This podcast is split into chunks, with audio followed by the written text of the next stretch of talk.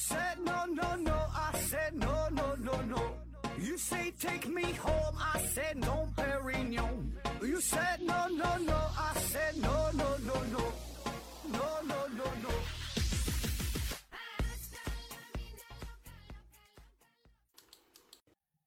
拼命探索，不计后果。欢迎您收听《思考盒子》，本节目由喜马拉雅平台独家播出。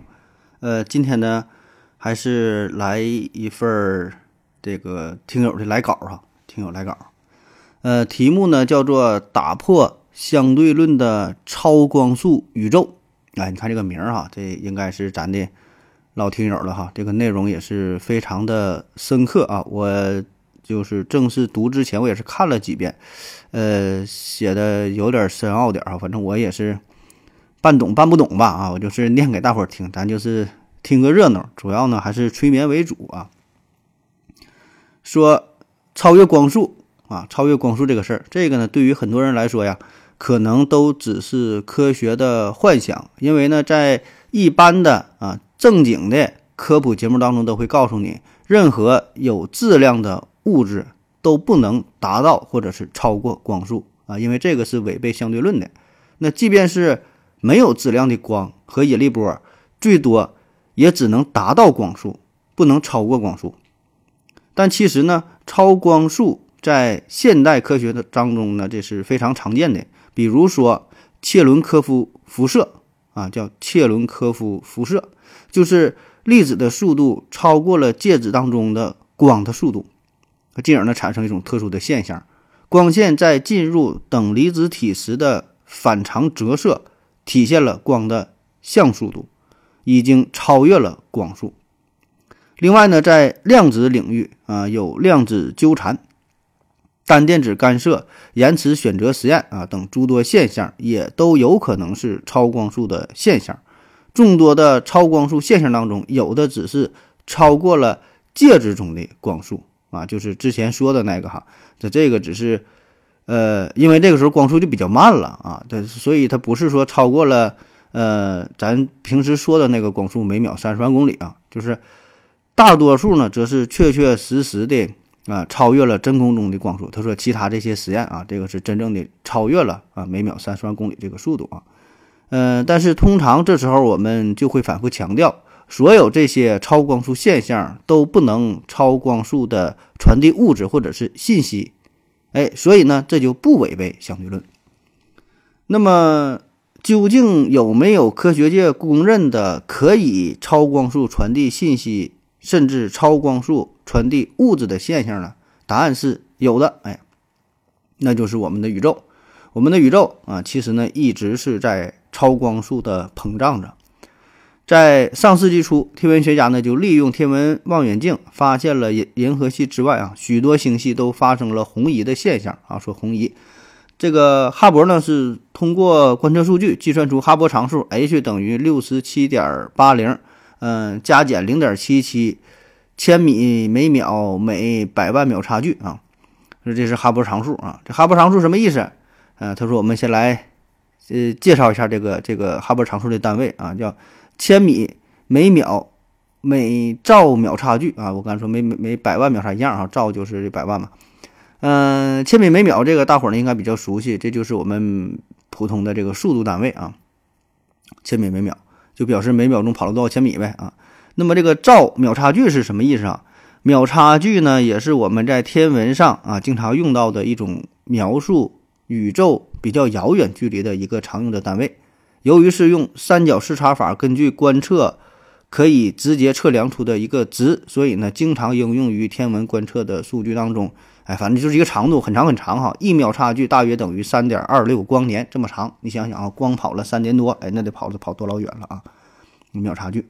呃，由于宇宙当中的星际，由于宇宙当中的星际距离是太过遥远，所以呢，也经常用千秒差距、兆秒差距。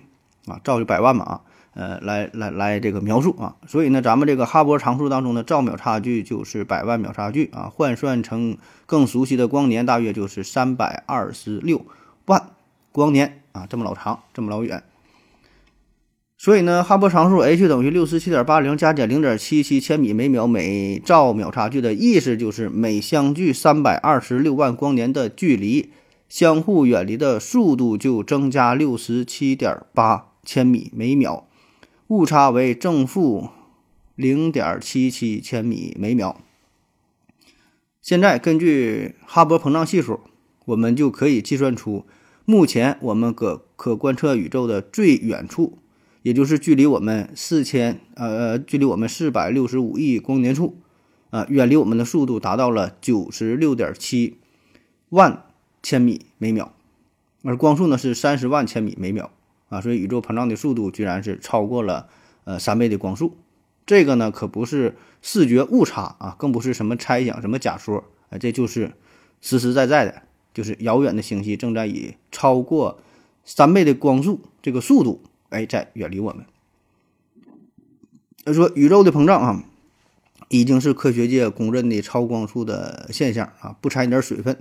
而且呢，遥远宇宙中的星系等一切物质都是以超过三倍光速的速度在远离我们，是实体物质，是实实在在的，以相对我们三倍以上的光速的速度啊，在超光速进行运动啊。那么你可能就会有一个疑问了：既然那些遥远的星系是在以超光速的速度远离着我们，为什么我们还能看到它们呢？其实呢，这有一个非常简单的例子啊，比如说超音速飞机。那在超音速飞机飞行的时候啊，或者超音速飞机远离我们的时候，我们依然能够听到飞机的轰鸣声，这就是波的特殊性质。波的速度不会和波源的速度相叠加，也就是说。声波、光波等波都不会因为波源快速靠近或远离我们而增大或减小它的速度。即使波源远离的速度超过了波的速度，就是这个声速哈，也不会影响波向我们传播。飞机发出的声音在远离我们时，声音呢会变得更加低沉啊，这就是我们常说的多普勒红移现红红移效应啊，红移现象。那与之类似的，我们看到的遥远的星系也存在着明显的红移现象。当然，遥远星系的红移和我们听到声音的红移呢，虽然很相似，那但其实呢不是同一种现象啊。我们听到远去的声音变低啊，是多普勒红移，呃，是由于声源远离的时候振动路径变长，从而使振动的声波的波长变长，也就是说声音的多普勒红移。是声音在发出的同时，声波就已经变长了，啊，就已经有一有一个固定的红移的量，而遥远星系的光线的红移呢，则不是多普勒红移，这种红移呢被称为宇宙学红移。遥远星系的光线在发出的时候，波长并没有变长，这种红移呢是光线在穿越遥远的空间、宇宙空间的时候，由于宇宙的膨胀而使光线的波长被拉长。也就是说，穿越、穿过越遥远的宇宙空间，波长被膨胀的宇宙空间给拉的就越长。呃，就像是在一个气球上面，你画了很多这个密集的线啊，就连续的曲线，然后你把这气球吹大。那随着这个气球啊膨胀吹大，那上面原本这些比较紧密的曲线就会变得越来越宽，波长呢越来越长。那这种红移呢，被称作是宇宙学红移。宇宙学红移并不是一个固定的红移量，而是随着距离的增加，红移量也在同步增加。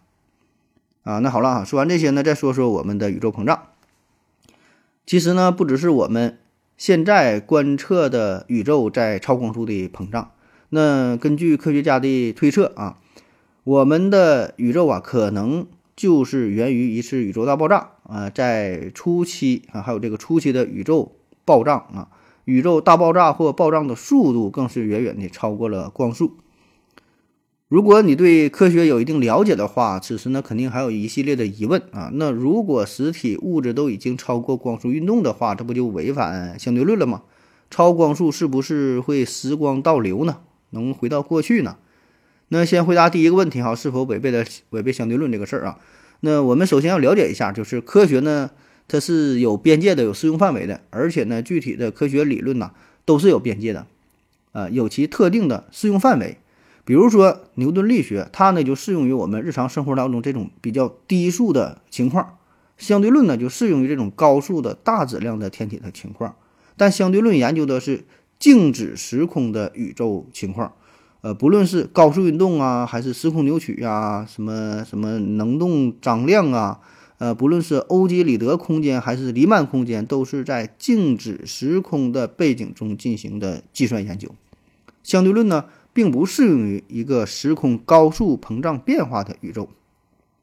超光速的宇宙膨胀已经超过了相对论的研究范围，所以呢，膨胀宇宙中的物质。它们在和周围时空同步运动时，物质之间的相对速度，不论是接近光速还是超过光速，都不会产生时间变慢、长度变短等相对论效应。而时光倒流回到过去啊，就更是不可能发生的现象了。这些呢，只是科幻小说当中常用的题材罢了。呃，另外，根据我们可观测的宇宙的质量，可以计算出我们的可观测宇宙其实是小于史瓦西半径的。那就意味着，我们的宇宙应该是在万有引力的作用之下坍缩成一个超级黑洞的。那么，为什么我们的宇宙现在不仅没有坍缩成一个超级宇宙，反而还在以超光速向外膨胀呢？宇宙大爆炸和宇宙的超光速膨胀，它的动力又是来源于哪里呢？啊，咱们以后再讲。如果大家对本期内容感兴趣，或者还有什么疑问的话，欢迎大家在节目当中留言啊交流，也可以在喜马拉雅上搜索“科学空间”，关注并订阅啊，谢谢大家啊。最后他还打了一个广告哈，叫“科学空间”啊，这也是呃做科普的主播哈，大伙儿呢可以关注一下，哎，听一听他的节目，这个还是非常深刻有深度的哈。科学空间，科学空间啊。那好了，感谢您各位的收听，谢谢大家，再见。感谢您的聆听。如果您也想提问的话，请在喜马拉雅平台搜索“西西弗斯 FM”，在最新一期节目的下方留言即可。欢迎您的参与，我在这里等你哦。